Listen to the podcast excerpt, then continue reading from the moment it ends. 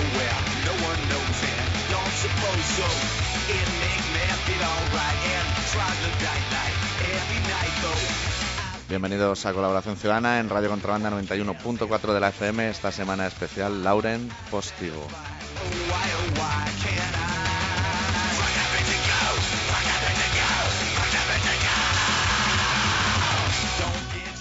¿Te parece bien el especial de esta semana? Es de nombre conciso. Me parece correctísimo, porque Pinochet no se merece un homenaje, Hostia, de pero Pinochet- Lauren sí. De Pinochet tenemos mucho que hablar.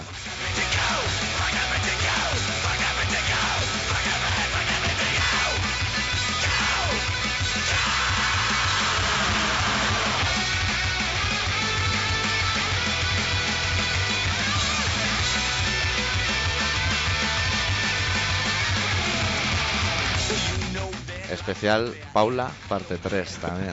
Como no llamen el Paula, ya la vamos a buscar. Vamos a esperar aquí hasta que lo que haga falta. Ahí estamos.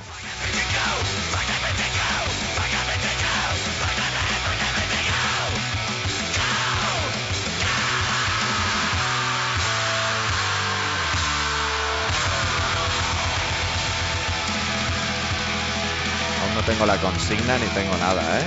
Esto lo digo por rellenar hueco. Rock and roll. Ya me he dado cuenta. No la he traído preparada. Es que tú no sabes lo estresada que es la vida del desempleado, macho. El otro día tuve que ir al INE, me todo allí y fenomenal, ¿eh? Un trato magistral. Hostia, ¿todavía existe esa oficina? Sí, pero ahora se llama de otra manera, ¿no? DGT o DGT, no sé. Hostia, no sé. Algo de la Generalitat y del Treball y de diputaciones, pero te atienden en castellano, en un perfecto y exquisito castellano. Ya sabes cómo son estas cosas. Antes también se llamaba ITV y ahora no sé cómo hostias se llama. A plus. A Plus, ahora le han cambiado el nombre. Vino un señor y dijo, esto ITV no me interesa nada. Le voy a poner el nombre de un supermercado que hay debajo de mi casa. Y, sí, ha bautizado toda la cadena, la ha comprado entera y le ha puesto el nombre de un super. Eso decían que era de la mujer del Puyol, ¿no? Esa Los mujer, A Plus, ¿esos? ¿Esa no tenía bastante con hacer el césped del campo el Barça? También. También. Era suyo. Joder, esa señora, ¿no? Pa- ¿Qué empresa tiene más extraña, eh? que hace tanto Exacto. tanto césped como, O sea, como te pasa la ITV. Cubre casi todo el mercado Aunque esa señora no. Eso debe ser de los hijos ya, ¿no? de los herederos. Ya puede ser. Esa mujer estará con el marido. ¿Cómo se llama el marido? Puyol, ¿no? Pues yo. Estará ahí en Pucho, ¿verdad? Jordi. Tenían una casa, Jordi. Ya está sonando el teléfono. Ya, ya nos están llamando. Pues nada, que entre. que- Pásame la llamada. Claro, si está llamando a alguien, está llamando a alguien ya. No, no me parece, no, es que tampoco digo A mucho. mí no me haga esto porque me ha dado, me ha dado un vuelco el corazón. Digo, ya está Paula. Paula. Espera, vamos a decirle el teléfono a Paula antes de empezar el programa. Sí, sí. 93-317-7366. No llames al otro que es el fax. Por eso no te lo damos. Queda muy mal, ¿eh? Cuando llamas a un fax y suena el pitido y llamas al teléfono al, al bueno y dices, mira, este es el que estaba llamando hace dos segundos al fax. Y como los faxes tienen las remarcaciones a de cinco llamadas, el hombre ya lo encuentra ya con un desequilibrio importante. Hoy en día todo el mundo tiene fax, ¿eh? ¿Tú te acuerdas cuando, hostia, tener fax era... Te salía que el folio gigante caliente, que se borraba solo automáticamente, como los planos de James Se Bond. ponía amarillo y se desintegraba. Sí. Y ahora ya tiene un fax cualquiera. ¿Cualquier matado? Te vas al Mediamar y, y te lo regalan. Sí, la verdad es que sí. Bueno, vamos a centrar ya el programa porque eh, se ha muerto Lauren Postigo. Se ha muerto Pinochet, pero Pinochet yo creo que lleva muchos años muerto. Sí. Y ahora hay muchas voces discordantes. Voces discordantes igual no viene a huevo, pero es una expresión que yo hace poco y me ha gustado. Que dicen que ese hombre se tenía el pudrido en la cárcel. Pero como nosotros somos modernos y no queremos en la cárcel, preferimos que estuviera en una cuneta. Claro. O yo, yo habría condenado a Pinochet a estar atado en el palito ese de acero que hay en la puerta de las panaderías, para atar el perro, tenerlo ahí año a año, cienes y cienes de años. Que se muere, nos da igual, ahí va a estar anclado. Sí, sí, y la mujer tan feliz por allí, ¿eh? diciendo, mira, pues la mujer se le ve en forma, ¿eh? Todavía esa mujer aguanta y dice, mira, ahora con todo el oro que haya dejado este hombre por ahí. Va- esa mujer lo que ha dicho, me voy a comprar un traje nuevo y un bolso rojo a conjunto con estos zapatos y voy a ver si me ligo a Fidel Castro. Claro. Que, que ese también me dura poco y trinco bien. Son gente fenomenal. Yo el otro día vi que estaban los de televisión española cubriendo lo que es el entierro, Sí. que es como el entierro de la sardina cuando éramos pequeños, pero aplicado a grandes comandantes del ejército. Y salió un tío de entre la muchedumbre, porque esto era más muchedumbre que nunca, y dijo, españoles hijos de puta. que dije, mira, mira qué conscientes son al otro lado del Atlántico de que aquí también el panorama está muy mal. Chapó Y- ese hombre de la Y gabardina. Carol Rubira aplaudiendo, diciendo, mira, yo lo digo y me rompen la cara y este señor ahí, mira qué regalazo que se ha pegado. Yo me veía a Carol Rubira con las pantuflas de Jordi Culé puestas encima de la mesa y una corona de espino en medio de su comedor diciendo, este es un tío fenomenal. Estamos de acuerdo, en, en algo vamos a estar de acuerdo. Claro. Ser muchedumbre se te ve lúcido. 60.000 personas dice que pasaron por allí. Eso no lo junta ni Iron Maiden. que pero 60.000 no, ¿eh? personas no... Madre mía. Hay pocos campos de fútbol, ¿eh? Que quepan esa gente, ¿eh? Sí. Solamente pasando y haciendo cola. Por ver un cadáver, que total, tampoco Sí. hay mucho... Pero yo creo que la gente iba para ver si el cristal ese se empañaba o no. Que eso es un truco que hacía Sherlock Holmes, para saber si uno era cadáver o no era cadáver. Ponía un espejo así, no me miréis así raro, o le ponía un espejo así cerca de la boca y si se empañaba decía, este no está muerto. Pues Sherlock Holmes también déjalo correr, ¿eh? Hombre, Como que era inglés. Y heroinómano. Y heroinómano. Sí, se pega unos chutes que no vea. Pero en aquella época era legal, ¿no? El opio, bueno, se, se chutaba opio. El hombre tenía una jeringuilla de plata y todo. Tenía un estuchito del buen consumidor. El rollo, el rollo Travolta en Pulp Fiction. El oro le pega la bronca, el del sombrero ese así de cabaret. Watson. Watson era un rancio de cojones, le macho. pegaba la bronca. Pero ¿quién solucionaba los casos? Deja al chaval, hombre. Deja al chaval que se pinche. Deja al chaval que se pinche. Si luego el tío se iluminaba. Watson era un listo, era como el otro, como el que fue a la selva y salió un negrito de allí de entre los matojos y le dijo, el doctor Livingston, supongo. Que nunca entendí por qué el negrito lo conocía. O también era el que pillaba la droga, no sé, lo conocieron. No, el- un negro no fue el que le dijo ¿Quién eso. fue? Fueron otros que fueron a los años, una expedición que fue y, claro, entre todos los negros vio un blanco y dijo, Va a ser este. tú no me suenas de los Tucumula esto. O a este lo han fichado para jugar de portero en el equipo de la tribu, o va a ser el doctor Livingston. ¿A qué no la jugamos? Y, y el de detrás dijo, juégatela todo a Livingston, rojo-negro. Y, y así se quedó el tema. Pero acertaron, ¿eh? Aceptaron, sí, sí, era ese el señor. Te iba a decir algo, pero se me- tanta información de golpe me ha dejado en blanco. ¿eh? Claro. Bueno, lo, lo importante y realmente positivo para un país como este, que dice ser el nuestro, es que la lista de muertos había tenido un parón con Rocío Jurado, se había parado el tema y ahora vuelve a engrosarse, lo cual siempre es positivo. Sí. Yo... Sigue sin haber aparcamiento, lo puedo constatar, porque yo soy de ese tipo de personas que en Navidad todos los recaos por el centro los hago en mi coche. Claro. Tú ahí has decepcionado hoy un poco cuando te he visto llegar en bici y con una camiseta del color de las que entrena Ronaldinho.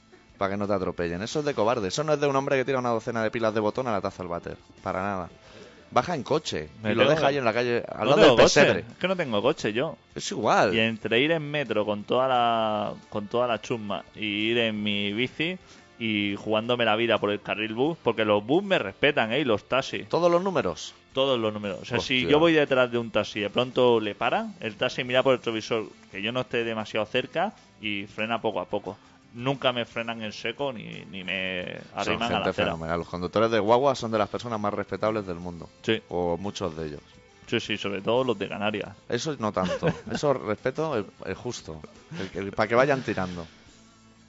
¿Qué te iba a decir? Eh, una cosa que me interesa. El, Sí, vamos a empezar el programa, va. ¿El conductor este de guaguas de la otra parte del planeta Sí. trajo para las pachangas o no? Trajo, trajo pachangas, pero de chocolate y solo una. Solo una, miserable. Por eso el día de la cena no dio pachangas para nadie, porque había mucha gente. Y al día siguiente, que lo vi yo solo con ese Senfewer, nos dio una pachanga que nos comimos a media. ¿Y qué? ¿De los 30 centímetros hay algo de cierto o no? Yo creo que exageró un poco. Puto chucho de mierda. Porque eh, el señor de Canarias, esto a lo mejor a los oyentes que no son del foro no les interesa, pero les vamos a dar esta información, quieran o no quieran. Él afirmaba que cogían lo que es la pachanga. La pachanga, para que lo sepan los de aquí, es como un chucho. Pero tamaño. No es como un chucho, ¿eh? es un chucho. Es un chucho, pero adaptado al tamaño Jurassic Park. O sea, como si esos chuchos lo hiciera la madre de Spielberg en su cocina. Él aseveraba que cogía el chucho de chocolate con una mano y colgaban las dos puntas para abajo, palmos y palmos. Como el chicle kilométrico de Boomer. Y luego no es tan así. Y luego todo mentira, ¿no? A mí me extraña que no tenga una fiambrera donde cupiera eso en el momento en que tenía que traerla. Porque ahora ya no las queremos. La verdad es que no. Cuando vaya a Canarias, aparte, voy a ir en busca de las pachangas esas Tráete tú alguna también. y voy a hacerle fotos, porque él no ha sido capaz de hacerle fotos y voy a traer fotos y voy a traer yo. Trae tú los documentos de eso, del chorizo de perro, de todas esas cosas. Pues bueno, hay una buena y una mala noticia, ¿no? La buena es que se ha muerto Lauren Postigo Sí. y la mala es que el Golosinas no. Juanito el Golosina sigue Juanito vivo. Golosinas sigue vivo. Y yo creo que ese, yo ahora voy a, a pecar igual de. En esta época que corre del año, que todo el mundo pronostica lo que va a pasar el año que viene y estas cosas del futuro, igual puedo parecer un poco vidente, que no lo soy. Sí. Pero yo diría que el Golosina va a aguantar años y años, ¿eh? ¿Sí? Le veo yo cara de aferrarse a la vida con las uñas de tocar la guitarra. Pero a Lauren Postigo no le han hecho homenaje ni un miserable cinco minutos de a dónde vas corazón ni nada. Nada Todo Lola nada. Flor y el pescadilla. Igual a grabar el programa de televisión epílogo ese, de la 2 por la noche. Que eso cuando te llaman a grabarlo ya dices, uff, aquí mi mujer me está escondiendo una información del médico que no sé cómo ha llegado a la televisión española. Pero hay gente que, hostia, se ha muerto hace por Lola Flores y esa se murió para las Olimpiadas o algo así, ¿no? Sí, ¿no? o, o no sé, o se murió antes o después. Como Camarón, por ahí. Sí, por ahí, es de esa quinta. Pero. Pero todavía sigue vigente el tema. Exacto. Y ahora le ha tocado al marido, ¿no? Que anda un programa en la tele que no se podía dar bajo ningún concepto. La gente estaba alarmada. Sí, sí, decía, hostia, el programa ese que van a dar. Pero no sé, ¿ha pasado algo? ¿Tú lo has visto? No, yo ¿Qué no- es yo no. información de. No, yo no veo la tele desde hace meses. Yo desde que a María y a Teresa Campos le quitaron el programa a mediodía, no he vuelto a ver la tele, me he declarado en rebeldía. Sabes que a lo mejor vuelve, ¿no? ¿A dónde, tío? Me parece que a Telebrinco. Hostia. Sí, sí, me Que- parece. pues eso vuelve. me parece una noticia fenomenal, pues ya es hora de que el pueblo esté informado. Lo que pasa es que no sé si vol- volverá de tarde o en qué formato volverá. Si. A ver si consigue retomar a Curry Valenzuela como tertuliana para poder tener la información, pero la fidedigna, la buena. Volverá con algo de, de la máquina de la verdad. Que Sí. ahora que se estira bastante eso de la máquina de la verdad. Sí, que te enchufen a máquina. Que sabes que fue el, el, el pocholo este, a la máquina de la verdad. ¿Ah, sí? Sí, fue, lo conectó el tío ese que está en la máquina y le dijo, tiro la toalla, tío. ¿Sabes? Que lo abandonó, abandonó la máquina y al pocholo ahí. Dijo, tío, esto no te lo tomas, esto hay que tomárselo en serio. O sea, Claro. máquina de la verdad y tomárselo en Esto serio. en Estados Unidos, siempre lo dicen, en algunos estados tiene validez jurídica. En algunos, ¿eh? En los de en medio, en los de los rednecks y el desierto. Ahí te enchufan y como eso no funcione, porque el profesor Geller o Gell, Sí. Como eso lo haga mal, va al talego toda tu puta vida o te cuelgan en una horca.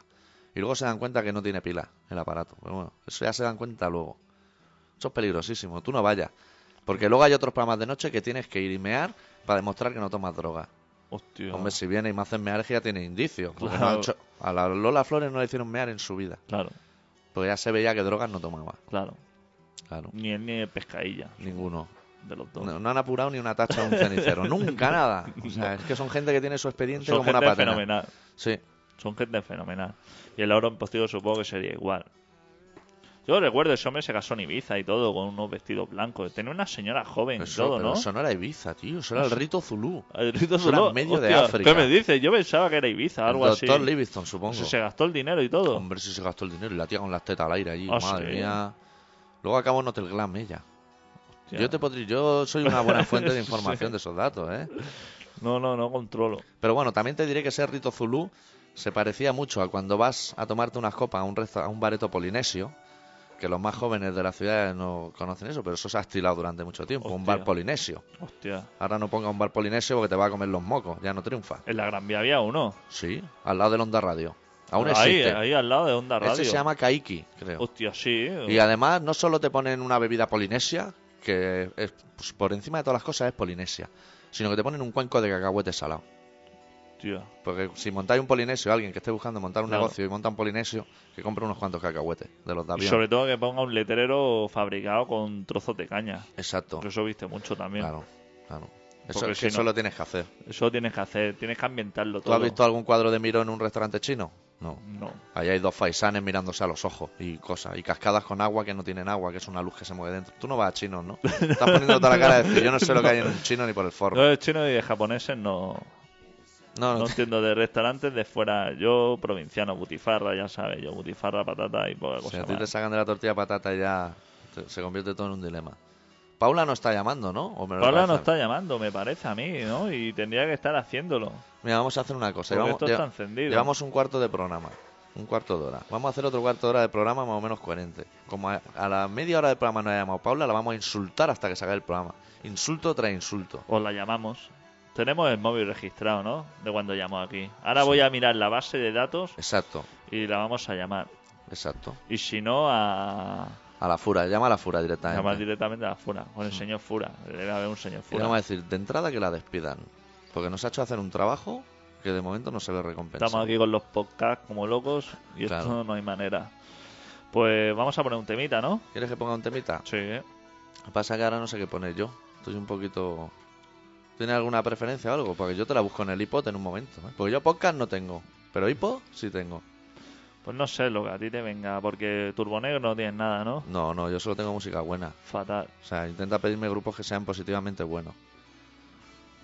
Yo te- mira, voy a poner una cosa que el otro día ya la pasé por encima y dije, esto tendría tendría su puntito pintarlo, pincharlo, pero no lo pinché.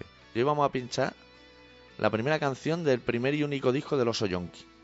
¿Te parece bien? Me parece fenomenal. Un poquito de punk así alegre. La canción se titula Proletarios del Ocio y la soltamos inmediatamente.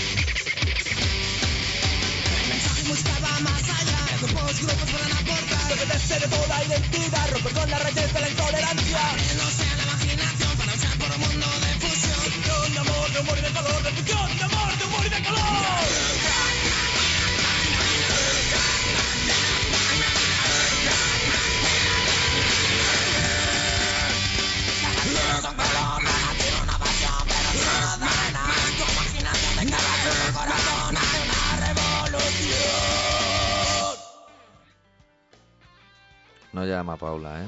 O sea, yo ya tiro la toalla. Este programa no tiene ningún sentido ya, ¿eh? Ya no tiene. Tía, pues ahora escuchando esta musiqueta, estuve por San Sebastián, por Donosti, Sí. Que pilla de paso. que pilla de paso. por el casco viejo y te confirmo que la música en Euskadi no ha evolucionado en los últimos 20 años. Y los pendientes de aro se siguen llevando mucho. Se llevan pero a rabiar. No caben más en las orejas de los varones. Se llevan a rabiar. Y estuve en varios caritos, Sí. interesante, y estaba escuchando Rip Sí, sí, y después sonaba Shakira. Eh, empalmados, unos con otros, pero la gente cantando los temas en euskera El mestizaje. y después Shakira. Y después La Polla Record y después Melendi. ¿Y después Eh. Sutagar o qué? Y después Sutagar, hostia, Sutagar. Vi unos solos. ¿Sí? vi unos solos de estos de. Pero apretando pedales y todo, ¿eh? ¿De guitarrista en el aire? De guitarrista en el aire, pero apretando pedales y guagua. Que Sutagar allí siempre ha tenido mucha pegada, ¿eh? Tía, a mí me flipan los solos de ese hombre. Era el guitarrista, era cantante. Hombre, pero eso, pero eso es un virtuoso. Yo un día, mira si están bien, que yo un día estoy por desprecintar los CDs que me enviaron. Ah, eh, esos pueden ser míos, ¿no? No, no, eso me lo han enviado a mí a la radio. Sí, pero bueno, si no los escuchas, Pues seguro que hay algo en casa de Sutagar, seguro. hostia, pues, es que a mí no me interesan, ¿eh? pues a mí me interesa. Es heavy añejo. y además los solos también en vasco. ¿no? Hostia, O claro. sea, acople en vasco, todo en vasco. Porque esa gente, si una otra cosa igual no tenía, pero vasco eran de cojones, ¿eh? Sí, sí, sí. y demás. Y mezclaban Berry Charra con la nueva ola, digamos, Sí. con lo antiguo y, y la misma música, ¿eh? La gente como loco allí en los pafetos, que eso se, se agradece, ¿no? Porque si tú aquí en un bar de pachanga te, te fueran intercalando estos temas, Sí. te van poniendo lendacario, te van poniendo cositas así, pues ya te lo tomas de otra manera, ¿no? Lo que sí que resulta muy curioso que en los garitos vascos, cuando yo he estado también, los grupos que pinchan son vascos. Sí. Incluso Shakira tiene nombre vasco. Sí. O sea, no, claro. nunca he Todo escuchado que pinchen la niña de los peines. Pero grupos vascos, madre mía, no hay grupos vascos en el, en el País Vasco. Hombre. Y ya sabes que los catalanes y los vascos somos pueblos hermanados. Sí, pero allí no ponen grupos catalanes, ¿eh? No, no, a mí se me abrazaron allí a cada momento. Hombre, Me claro. Dice, uh, catalán, fenomenal. Y estamos viendo la Real contra el Barça y la gente venga a invitarnos cerveza y de todo, ¿eh? Hasta que marcó el Barça, ¿no? Claro, o sea, hubo un momento en que ya estaban cantando catalán, eh, estaban cantando canciones de estas coreando en contra de los catalanes que yo dije, hostia, muy buen rollo. Sí, esto es muy fenomenal. A ver si me ponen una oliva, en tu caso, de tapa. Y hubo momentos tensos y todo, ¿eh? Hostia. Hostia, cogieron, no- no- oyeron allí por ahí que eran catalanes y dijeron, de aquí, de enrollados, nada. A ver, estarían pensando, a ver si en el de la barba, que tiene un par de pistolas de las 350 de Francia, y acabamos con Y este acabamos problema Con estos desgraciados. que, que se nos ha gestionado aquí en La Rico sin comerlo ni beberlo. Y nosotros allí como diciendo, joder, aquí somos todos colegas, tal. Pero de eso me parece que nada, ¿eh? O sea, te digo que el mismo trato que si estuviera en Extremadura, diría yo. es que ¿eh? lleva lo de Chiqui Begiristain, que se ha integrado aquí, lo llevan muy mal. Lo llevan allí. fatal y vaquero. Lo llegan a hablar catalán a vaquero, que eso duele ya. Y se, sí, nos duele a nosotros Eso nos duele a y nosotros. se le llevan los diablos. Eso más quisiera en Montilla hablar como el vaquero, ¿eh? Por eso. Ya te lo digo yo. ¿Montilla cómo va? No, no sale, va, ¿no? No va. No. Eh, Montilla ganó ese día y está en sus aposentos. ¿sabes? Se pilló unas vacaciones porque dijo, yo con esto de hacerme fotos para los carteles grandes me he estresado. ha desaparecido. O sea, se ve que al día siguiente, cuando Montilla dijo, vamos a guardar la calma y vamos a comportarnos todo adecuadamente, el señor este de Esquerra Republicana, Sí. el, el de viejo picoleto, no, el otro. ¿Cuál? ¿El Pucharcó? El, el Pucharcó, se ve que dijo, pues mira, ya a partir de hoy vamos a quitar las banderas españolas de los edificios. Sí, eso ya de entrada. Eso ya entra para crear ya el buen clima. Y las vamos a coser entre ellas por su parte larga de arriba para que sean banderas catalanas todo. Y ya el Montilla, ya la primera que recibió en la oficina, el primer día que va al colegio, ¿no? Que vaya con tus plumías nuevos y con tu libreta Exacto, sin estrenar y eso diciendo, hostia, La goma aquí- Milán entera, con los cantos afilados todavía. Y recibe, de juega teléfono y dice, el tío este, el Pucharcó, ya está bajando mástiles por aquí y esto es un descontrol. Sí. Y ya tuvo que pegarle el toque. Y yo el otro día estuve en una asamblea de periodistas y se comentaba mucho este tema. Y se ve que el Pucharcos lo que hizo, cuando ya había jodido todas las banderas de todos lados, incluidos los hoteles y, la- y las de farolillos de fiesta mayor, o sea, se había llevado todas las banderas españolas y la había incinerado él solo, le, le hizo llegar al señor Montilla un rasca-rasca y le dijo, rasca aquí con, con el canto un euro y si te salen tres veleros, te vas de vacaciones. Los tres veleros, macho. En los puntos esos le dio la etiqueta estas, las tarjetas que te dan en la gasolinera Sí. para rascar y que cuando consigues 6.000 puntos Te dan un peluche. te, te En da un forma de lava- hamburguesa. te un lavado gratis. Que te acaba de rayar el coche, pues de eso le dieron. Y él dijo, fenomenal. Fenomenal, me voy y a aparte ir. ahora viene ya Navidad, me voy de compra. Y aquí ya, ya me verán el pelo en febrero. O si no, lo empalmo con Semana Santa. Ese tío es muy listo. Este, ese tío dijo, ahora aquí va a haber una discordia de si tiene que gobernar el que tiene más votos o el que tiene más amigos. Yo me piro. Que lo aclaren los tertulianos, que para eso se les paga. al de pelo blanco, aquel de la Campos. Todo eso, que lo arreglen. La, la chica que ya enanita también, que no le llegan a los pies. Todo. Los tertulianos que lo arreglen todo. El de la cabeza pelada, del PP, todo. Y cuando todo esto esté un poco claro, yo me vuelvo. Y el Adriansen, que el Adrián se ha muerto o no. Adriansen no sé si ha muerto, pero Adriansen también con gafas es un poco Juanito Golosina. Tenía un poco cara de, de estar perjudicado del hígado o algo, Hostia, ¿eh? ese hombre, en cualquier charla le llegase más dentro. Porque, claro, hay noticias que a ti te afectan. Como, Que te sulfura. claro, se- cosas- la zona verde te sulfura. exacto. Se muere Pinochet. Tú compras el qué en vez de un periódico normal y te pone lo ocupas controlan 300 casas en Barcelona y a ti eso te toca más adentro que otro tipo de noticias. A Adriansen le tocaban todas. Sí. Le daba igual que un árbitro se hubiera equivocado en un fuera de juego que que fuera a estallar el World Trade Center en mil pedazos. Él estaba al borde del colapso con la arteria entaponada siempre, preparado. La madre que lo parió se tiene que estar muerto. Pero además tiene que estar muerto y no sabido. Tirado en una cama de, un- de su casa De un hotel. que hasta que no huele los vecinos no se quejan. Porque a los vecinos no les jode que se muera alguien, ¿eh? Los vecinos No, les jode que les huele a perro muerto. Le jode el olor. No son insensibles los vecinos, macho. Digo que puede estar un año sin ver si esa puerta se abre o se cierra o Que te esto. da igual. Pero. Hostia, si le canta. Como, como, como huela. O sea, el edificio puede oler a sardinas todos los días. Porque yo mi edificio huele a sardinas un día sí, un día no. Exacto. Hay una desalmada que solamente compra sardinas Pues tan barata ahora con el cambio del dólar al euro. y sardina toda hora, la señora. Son la polla. Y bate el huevo que, que esa mujer me, me gustaría verle dando un tambor. Eso bate el huevo con una potencia. Exacto, que Que no debe- sabe si tiene en la mano un tenedor o una raqueta. La madre que la plato, parió. un plato blindado. Porque así no se puede. Yo no sé mucho de bate huevo. Pero esa, el, el cacharrito este que utiliza el arguiñano, eso que es como una hélice, Sí. ¿sabes? El Sí, aparato hombre, ese. Eh, Eso lo carga el demonio. Eso me lo regalaron a mí cuando, cuando me instalé. Eso no cabe en ningún y eso cajón. No, eso no lo he utilizado yo nunca, porque eso no, sé para qué sirve. Yo solo he visto que algún músico de jazz lo toca. Y ese tipo de personas que baten con esa energía, porque en un programa como este no hablamos de las pajas, pero si no te diría que te la deja a punto de nieve. Fíjate Pero no, no lo pienso decir porque nos, nos estaríamos yendo del hilo conductor del programa. No me interesa. Pues la señora esa, que creo que es la misma, Sí. se, esa le da igual todo, seguramente, pero claro, ya huele a podrido. ya- bueno, eso le molesta y, y le molesta que las bicis, también le molesta mucho. A la comunidad de vecinos le molesta mucho la gente que va en bici. Eso sí lo tiene. Es que las comunidades de vecinos se han convertido en unos entes que se gestionan por sí mismos Sí. y se convierten en seres muy insensibles. Claro. Que, que no tienen nada pegado a la vida. A ti, a un vecino que huela a sardina le da igual y lo va a tolerar y no se va a quejar. Pero como por debajo de una puerta meta la nariz y aquello huela como una lata de whiskas, te monta un pifostio, llama a los bomberos, echan la puerta abajo, el Adrián Sen allí muerto ya, desmembrado. Eso no le interesa a un vecino, porque da mala reputación a la escalera. ¿Que se rompe el ascensor? No pasa nada.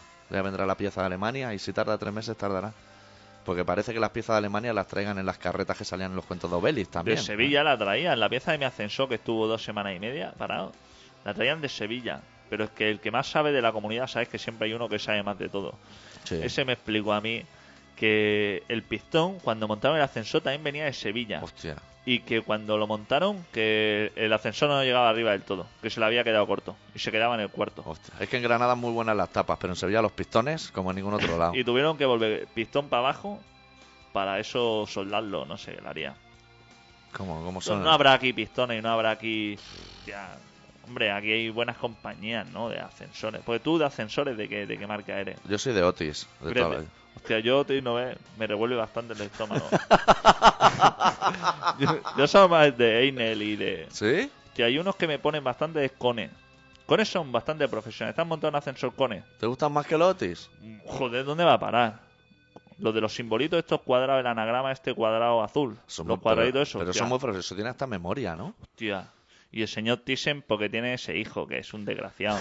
Y la baronesa. y, y la baronesa. Pero el señor Thyssen también trabaja bien, ¿eh? Joder, tiene... unos, unos ascensores que corren eso a una velocidad. El Thyssen ese no tiene un museo en Madrid también de ascensores y todo. Ascensores modernistas. De, Pues- esos, de esos del Eixample que se cierran las puertas de madera por fuera. Eso alguien va a perder De un día esos un que te, brazo. te juegan la vida ahí. Sí. de esos que utiliza el truco, el que sube la nevera, como no le cabe la nevera, tiene que subir con las puertas abiertas, descuelga las puertas hace contacto con las llaves Toca. para que eh, ese aparato entienda que está la puerta puesta, Mete el meñique por un agujero, toca el fin de carrera, porque ahí hay un fin de carrera seguro. pega un, un chispazo eso que deja a todo el edificio sin luz y el tío sube con su nevera ahí. Con dos cojones, ¿eh? yo he visto a un señor subir una nevera y, y yo decía, eso no cabe. Decir, que no cabe. Desmonto el ascensor de arriba abajo. Pero yo esto no lo subo por la escalera. Y el señor empezó a quitar tablas ahí, techo.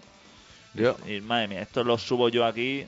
Yo, mi experiencia con los ascensores, mientras llama Paula, mi experiencia con los ascensores me dicen que muchas veces que están averiados no están realmente averiados, sino que tienen un fin de carrera, tú sabes, con fin de carrera, ¿no? Tienen un fin de carrera que no hacen contacto, pero cuando se cierran las puertas, sí. Si pega fuerte con el pie izquierdo, sí. eso funciona fenomenal. Solo hay que poner un letrero, claro, explicándole a la gente que haga el golpecito ese para que caiga el fin de carrera y se ponga todo en marcha. Exactamente. Que no es tan complicado. Ya no hay ¿eh? ascensores como los de antes, porque antes de, de poner los, los ascensores con las puertas estas interiores, que eso fue una pérdida, porque tú veías subir los pisos, Claro. cuando tú subías un ascensor y veías cuatro, cinco en la pared, Sí. y eso, hostia, vestía mucho. Claro. Ibas metiendo cosas, eh, en cada rendija que te encontrabas, pues iban metiendo las llaves a ver si se partía, separar el ascensor, todas esas pruebas que ahora ya no se pueden hacer. Claro. Eso ahora lo hacen como los cajones del Ikea, que hay una máquina allí abriendo y cerrando los cajones día y noche, pero a nosotros no nos da las mismas garantías. No nos da. Y antes eso vestía mucho. Sí. Y- Lo, lo que sí que es cierto que hay algunas de esas puertas interiores que se cierran, pero tienen cristal, Sí. que eso lo hacen para que te entretenga durante el camino. Y muchas veces ves chicles al otro lado y dices, ¿cómo? ¿Quién ha sido? Claro. O sea, ¿cómo lo has hecho? Claro, eso ya son profesionales. O pintadas o algo. Y dices, joder, la gente, macho. Eso tiene que ser un escapista de esos. Que se mete en una caja de metacrilato de 30 por 30 hecho una acordeón rumana. Y, y cuando lo va a comer la grúa sale de ahí como una estampida. Hay gente así, ¿eh? Hay gente así. Yo no- siempre he sido más de irme de cañas, ¿ves? Que de meterme en caja de metacrilato. Eso siempre lo he tenido muy claro. Mi futuro profesional no lo sé. Pero en una caja de metacrilato no me busques. Más que nada porque se le pierde aquí en las llaves. Tú ponte a buscar luego ahí para cerrojos. Y No le echan un candado, ¿eh? Que le ponen candados ahí, Madre cadena, mía. eso. Eso lleva cadena y cadena. Madre mía, pero eso no sería mejor poner un sensor de esto infrarrojo o algo así. Más que cadena. Claro. Para Pero como. Si eso detecta algún movimiento, pues. como lo del Bond. Exacto. De esos que, se, que cuando fumas se ven así los hilillos rojos. Exactamente. O Eso lo- se lo podían poner a Pinochet también, a ver si se levanta o no. Esos son los que tenían la familia Statou, ¿no? Que han entrado a pegarles el palo. Hostia, la familia todo. Tenían la habitación esa del miedo y todo eso. la habitación del miedo, macho. Lo. Pero, pero esos tenían motivos para tener miedo, porque se han hecho ricos haciendo un gordito gordinflón oso. Un oso gordinflón. No han hecho nada Vendiendo sitos de plata o de lo que sea eso, o de oro o de o de plástico. Vaya casa que se han hecho por ahí los señores eso. Madre mía, el yerno. El yerno llegó allí con la pistola en la mano, harto de ver en el Tom Manta que en vez de un, un gordito gordinflón hay una nutria, hay unos dibujos de Tou falsos. Y llegó allí con la pistola diciendo, a mí no me toquéis los huevos hoy. Ese ya venía quemado. sí, Ese ya venía y encima se había ligado a la hija, porque ese se ha metido, hostia, para ser un segurata, ¿sabes? es listo. Ahí está la historia, ¿no? Que empieza Desde abajo empiezas desde abajo y luego ya le vas comiendo todo lo que te encuentres para arriba. No ya- sabe nada el yerno pues, Y ahora, claro, dijo, me voy a apuntar ahora. Cinco puntos del tirón. Me cargo un tío defendiendo a la familia y el señor Tou va a decir, joder, qué yerno que tengo más magnífico. Y vio allí que Esa, es- esa es la opción A, ¿eh? La opción B es que cenando le digan a la hija, no sabes la que te has quitado de encima, déjalo ahí en el talego, ni fianzas ni nada. No, yo creo que sí, porque eso viste mucho, ¿no? El Pegarle un tiro a un desconocido. tiro ahí por la cara. Hostia, el yerno de todo. Pero se ve que no estaba ni en casa. No, Se no, ve- ese hombre llegó y dijo, "Oh, aquí hay algo que no me Llegó, es cuadra. como si se encuentra a lo mejor al del correo comercial y lo ves salir de ahí y, y lo fusila. Que se ve que al lado del cadáver encontraron un carrito de propaganda con bolsas de calamares congelados. Que te andan buscando a ti también, ¿eh? Hostia. ¿Para qué tenemos idea? Claro. Para qué tenemos idea. Estaba el señor Frodesa por ahí haciendo y dice, hostia, hemos escuchado por ahí una idea muy buena. De logística. Y ir a ver si el señor Tobo está interesado. Y fíjate tú, ¿por dónde? Le han pegado cuatro tiros. Ya se lo han fusilado. Pero el tío, también hay que decir, en beneficio del yerno de Tou, que él se bajó del coche pistola en mano, como Luis en Andújar, cuando tuvo la movida los pitos, los picoletos, el pureta que levantó la pipa en la manifa, bajó de esa guisa del coche y se asustó. Y dijo, yo asustado no me gusta estar, yo disparo y cambio de estado de asustado a calmado. También hay que reconocerle que... Pero el hombre, o sea, lo peor que puedes hacer es mentir. Pues si tú dices la verdad, oye, que mira, que yo he visto que esto estaba fatal, tenía una pistola, manda una pistola. Si tú le das una pistola a una persona, ¿para qué se la das? Claro, para que la use. para que la use, no se la dé. No, no le Bueno, compras los rotuladores carioca Yo a guardia jurado no le daba una pistola. Claro. No, no, no se la daba, porque creo que no está capacitado. Ese tipo de persona le daba un Walkman para que escuchara música mientras que está vigilando. Pero darle una pistola a un individuo así, se la das, ¿qué quieres que haga con ella? ¿Que se dispare él? O como mucho, ya no te digo una porra, pero una pichatoro. O sea, algo que se pueda defender él por sí mismo en un círculo reducido. Pero que no vaya pegando tiros por los jardines de Pedralbes. Entonces le dieran una máquina de esas que da 15.000 voltios de golpe. Hostia. Que eso, que eso te deja, le hubiera dejado hecho un pollo al as, pero, hostia, por lo menos. O la máquina de los calambres esa que se compró Ultraman en, en el eBay. Que mete en el dedo cuatro personas que lleva rulando hasta que uno cae fulminado de un calambrazo. Eso es cierto. Hoy está la rubia en el estudio, que no lo hemos dicho. Sé. son las cosas en las que se gasta el dinero, ¿eh? No te das esto a creer. Pues, pues eso, el señor lo que pasa que dijo que él había intentado convencerle. Sí. Él se ve que llegó allí y se ve que se puso a hablar. Según su versión. Y que luego vio la cosa complicada y que disparó. Y entonces han revisado las típicas cámaras que hay en la calle, las Sí. cámaras de vigilancia. Y dicen que ese llegó y que no tardó un seguro en dejarlo frito. Exacto. Pero a mí me da rabia el tema este de las cámaras de vigilancia, porque no sé si te conté, bueno, nos contó mi amigo, a ti y a mí, Sí. cuando le robaron los cascos en la puerta de un banco, Sí.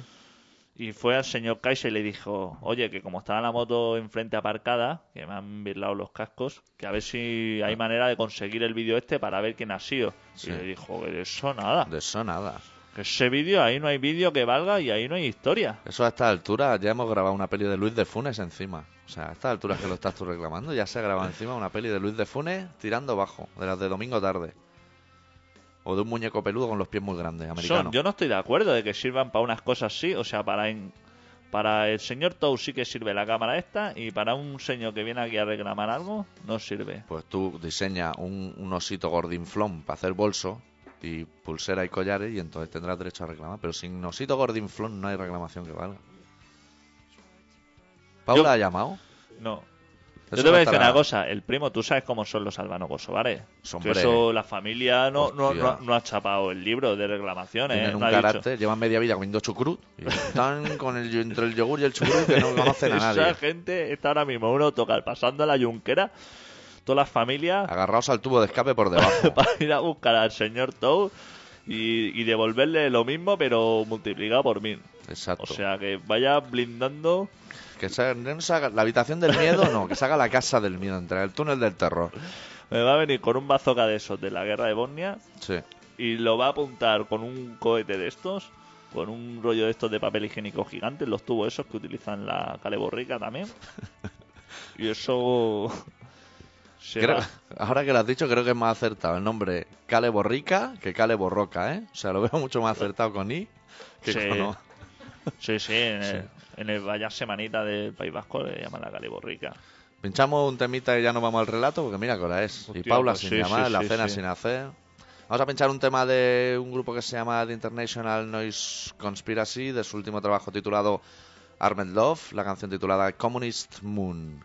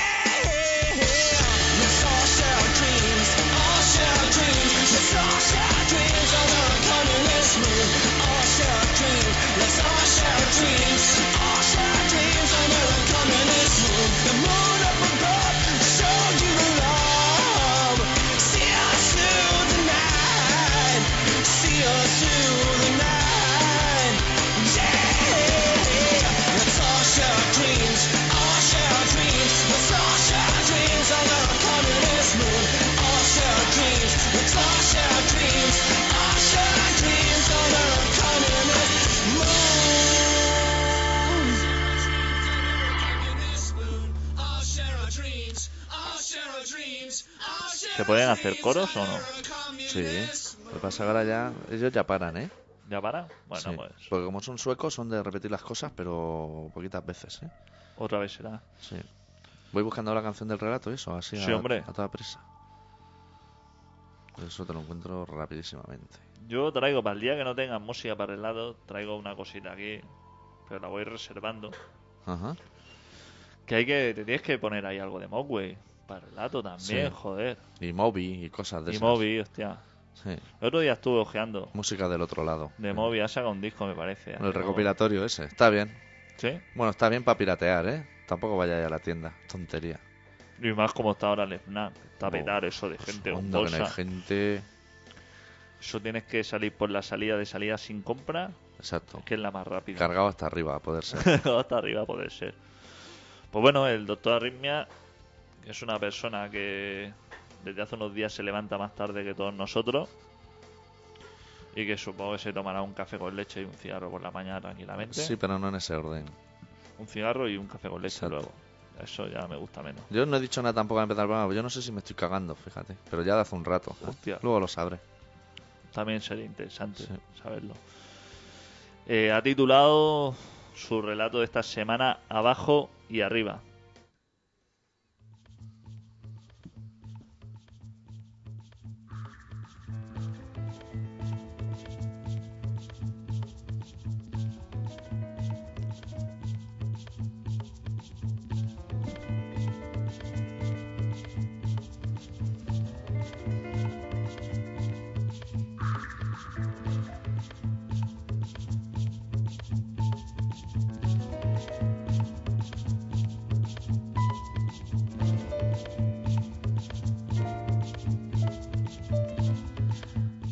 Animales de costumbres que somos, dedicamos todo nuestro empeño a armonizar nuestro periplo vital hasta llevarlo al extremo, hasta empacharnos de tedio y monotonía, hasta sucumbir bajo el yugo de la rutina.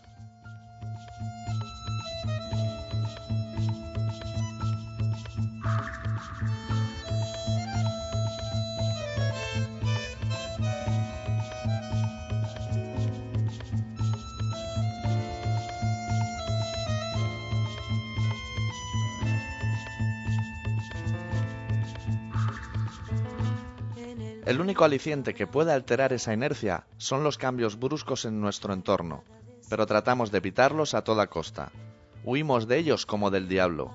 Y es por ese motivo, y por ningún otro, que la llegada del frío siempre nos parece que se produzca de un día para otro, como si nos metiésemos en la cama una noche en mangas de camisa y amaneciésemos con la frente bañada en escarcha.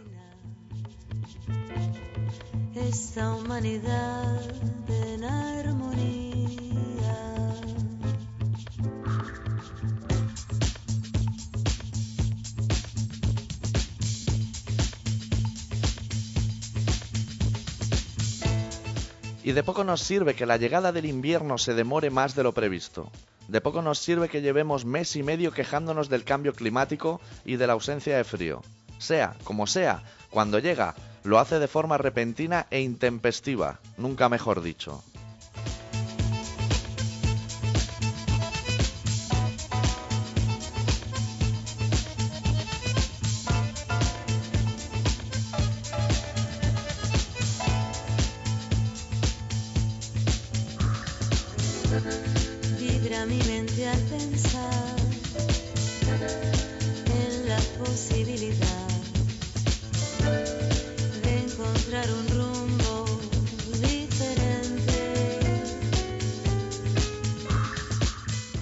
Pero volvamos al tema que nos atañe hoy. El ser humano civilizado, que según Jualma se comporta como el ganado, de vez en cuando se obliga a sí mismo a cambiar de forma drástica sus hábitos con el fin de sentir ese vértigo tan característico de las montañas rusas. Y llegando estas fechas, en las que el calendario cambia no ya de página, sino de chincheta completa, toma la firme determinación de bajar sus pantalones para que les suban el sueldo.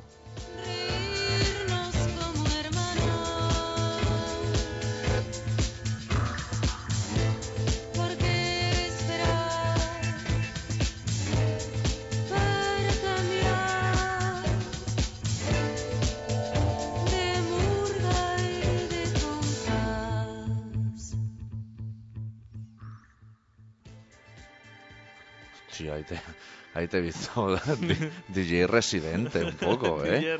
¿No tiene un botoncito esos que gira a la derecha y suben los agudos vertiginosamente, tío? Solo necesita cualquier DJ que se precie. Eso y la gorra mirando para atrás. Hostia. Me hubiera molado, ¿eh? A hacer alguna sesión. Cuando veo a los DJs por ahí tirar el disco para atrás y todo eso, digo, hostia, esto debe ser un oficio guapo. Sí. Sobre todo si el disco no lo has pagado tú. Sobre todo, claro. Pues hay gente también que pierde los papeles de una... Que digamos respetable. O sea, si eres DJ, pues ya. Los- Rollo familia, cómo estamos familia y. Esa gente abusa del reverb, cosa mala. y cómo estamos esta noche y todo eso. Y bueno, todo eso son, digamos, discípulos de Chimo Bayo y de, Sí, y de, el- ese pelaje de ese tipo, sí. de gente así que ha marcado una época. Volviendo al especial que nos atañe hoy, especial porque ha muerto Laura en Postigo. Yo voy a mirar esta noche cuando llegue a casa en eBay a ver si venden trozos o algo. O de Pinochet. Eso se la venderá, peluca ¿eh? me parece se la, ya se la liquidaron hace tiempo. Sí, yo, a mí me gustaría comprarme el páncreas. Porque el páncreas dice la ONU que el cáncer de páncreas es muy malo. Los demás son fenomenales todos. Tú puedes tener todos los cánceres que quieras si no es de páncreas. Sí. Como tenga el de páncreas. Fatal, ya. Sí, y también rumores apuntan a que hay un colectivo médico en Barcelona que tenga el que tengas te dicen tiene el de páncreas. Para ponerte en lo peor y cuando dice, hostia, me acaba de doblar usted porque yo soy lector del qué. Dicen, no te preocupes, tienes otro. Tiene un constipado. Y te dicen, tiene usted el cáncer de la ninja y dice, fenomenal. Póngame dos. Póngame dos. no tengo Un ningún cacao en la problema". caliente. Mientras no sea el del páncreas, que desconozco dónde está ni para qué sirve, pero eso te puede jugar. Te puede jugar una mala pasada el páncreas. ¿Tú cómo lo tienes el páncreas?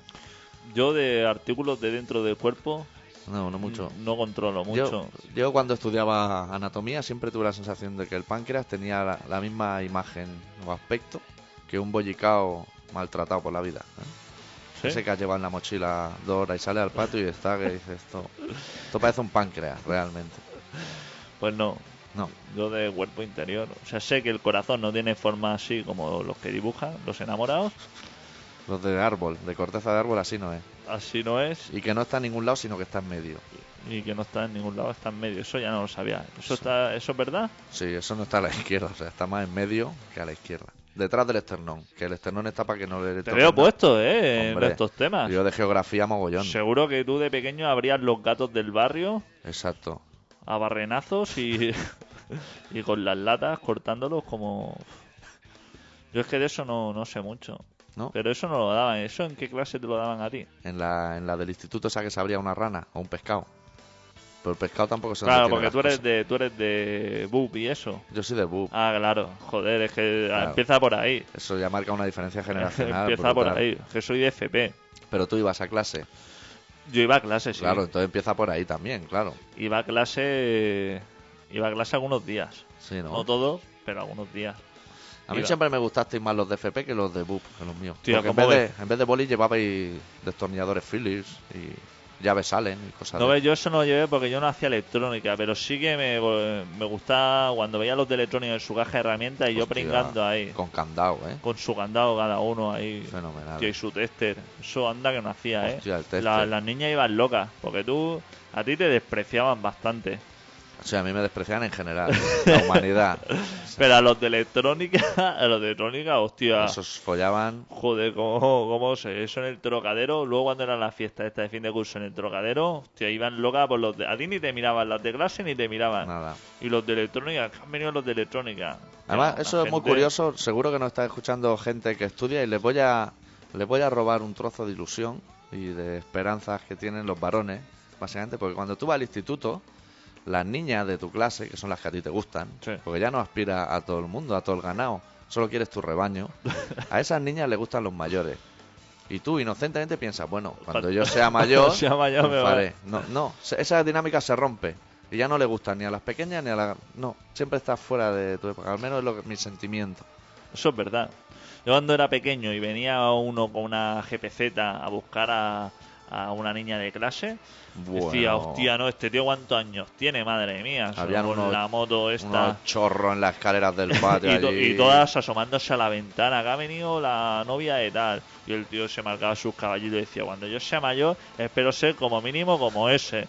Fatal. Fatal. Yo fui mayor y me vi con...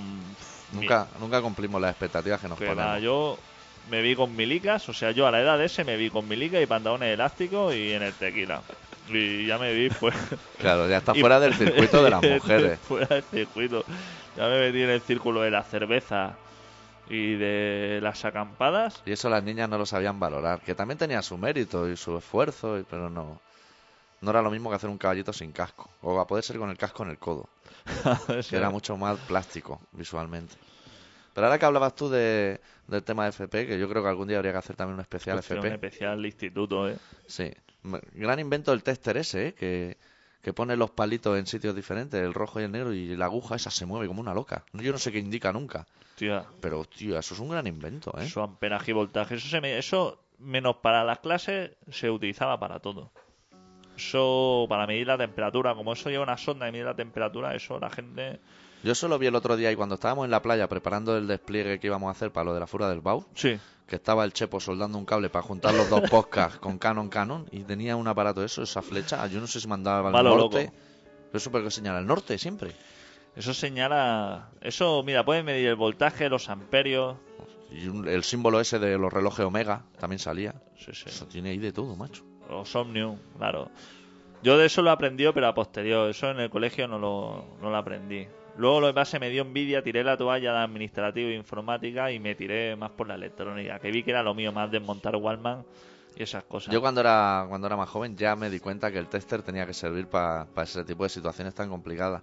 Pero siempre optaba por meter el tenedor en el enchufe y decir, sí, efectivamente hay corriente. O sea, no, no era capaz de combinar el rojo y, el negro. y de meter el tenedor en la, en la antena, Y en la tostadora. en la antena de la televisión, que era el truco que decías que se veía mejor, ¿no? Exacto. Tú eras de eso. Que Exacto. enrollaba el tenedor en papel de plata y hacía un churrito así, a forma de antena y decía, papá, solucionado, ya se ve la TV3. Claro. Que llegaba tu padre con el cuerpo molido de trabajar todo el día y no había dejado la chaqueta en, en el sofá de polipiel y ya le preguntabas, papá, ¿dónde está el Ispasat? Y él, claro, él no era capaz de, de entender tu extraña asociación de ideas en esos momentos. Te veía. Es más, te veía llegar y veía tirando dardos de punta a la puerta. Sí. Porque claro, antes no se va. Yo no he valorado nunca la, la- el material que había dentro de mi casa. Digamos, yo ahora en la, en la vida se me ocurriría destrollar las puertas. Pero yo antes, yo ponía la diana en la puerta de madera. Exacto. Y sabes que el 50% de los dardos iban fuera de la diana. Se clavaban en la puerta y Un a mí nadie me decía nada. Porque antes, te voy a decir una cosa, y ahora me parece muy interesante que él... Que Mira. Hostia, una llamada, buenas horas llama. Cógelo, cógelo porque si no no va a entrar. Yo tengo que explicar una cosa de las dianas. Cógelo, cógelo. A saco, a saco. Tú dámelo a saco. ¿Qué, qué hay? Hola, ¿Quién eres? Paula. Hostia, Paula, tú no sabes la que tenemos aquí liada. Ya has llamado súper tarde. Ah, ¿Llamo muy tarde o qué? Sí.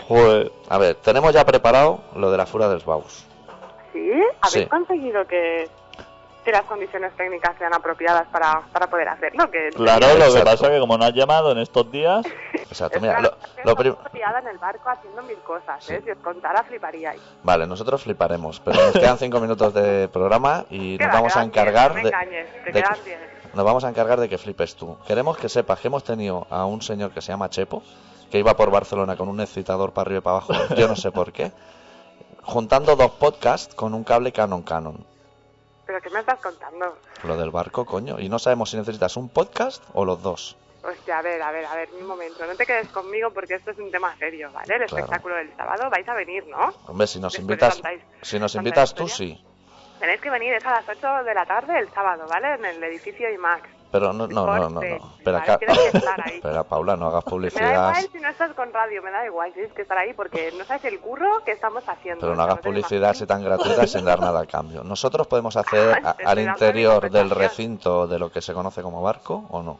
Podéis estar, podéis estar incluso en la zona de fumadores, mira lo que Exacto. te Y eso- esos energúmenos que yo he visto algunas veces llenos de barro, sin darse ni un mangrazo ni nada, no harán estallar el barco sin avisar, ¿no? Esto lo tendrás que ver allí.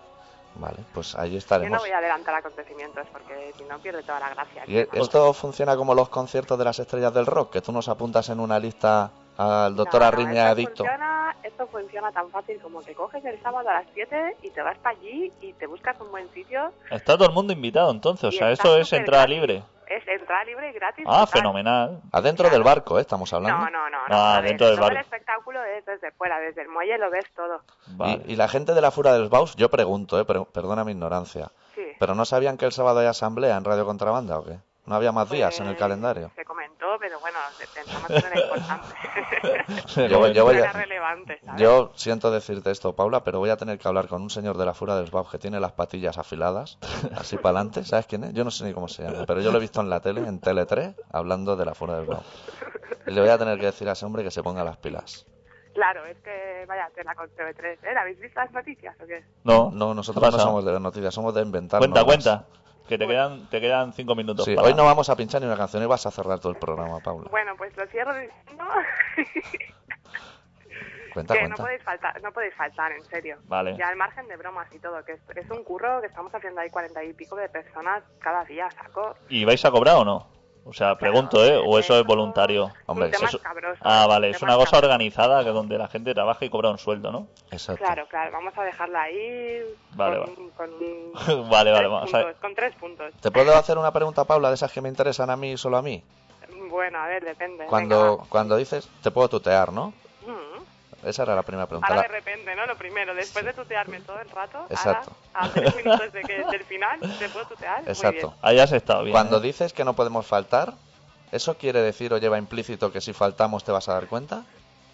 Eh, yo implícito que yo, a lo mejor, resulta que me da el punto el miércoles que viene llamar y preguntaros qué os ha parecido, ¿sabes? Hostia, eso es verdad, ¿eh? También. Ahí tienes un arma. igual me puedes, no sé, A mí me vas a perdonar, pero yo creo que estás creando unas expectativas de que nos vas a llamar la semana que viene con más tiempo y luego puede que no llames. Bueno, pero eso, eso siempre está ahí, la incertidumbre del futuro. Eso, Sí, sí, las cosas, de puertas que se abren y se cierran, el misterio es Claro. así. Es que pasan y vuelven a abrirse y se cierran Exacto. otra vez. O sea que al final es este sábado, ¿no? Este sábado a las 8, niño, en el edificio y más. Te ha, llamado- bien. te ha llamado niño, ¿eh? No, yo le dejo a esta chica. ya hay uno bueno, de vosotros dos que, que le he visto eh, de- en un concierto Ah, Sí. del bicho, ¿sí o no?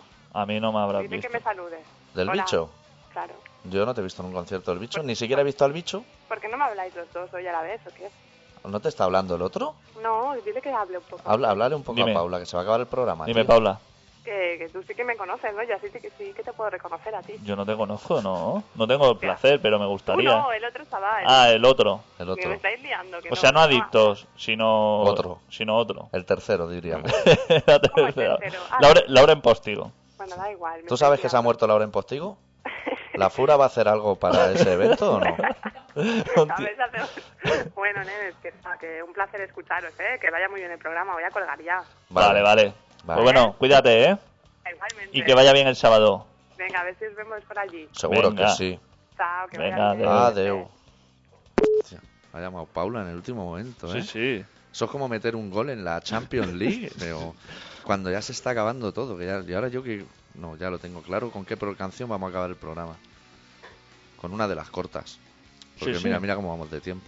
Sí, sí. Nosotros nos habría gustado acabar, no he podido explicar mi problema con las dianas, pero sí que diré que hubo una vez que Cacaolá sacó unas dianas que eran unas pelotas de velcro que se pegaban, que eso era para nenazas. De la- eso me acuerdo y hablaremos. Que las dianas buenas son la- las de dardos, las que no le gustaban a tu madre son casualmente las buenas. Cerramos el programa esta semana con un grupo sueco que se llama Intensity de su disco Wash Off the Lies, la canción Who's the Consumer. La semana que viene volvemos con un poquito más. Adeu. Yo.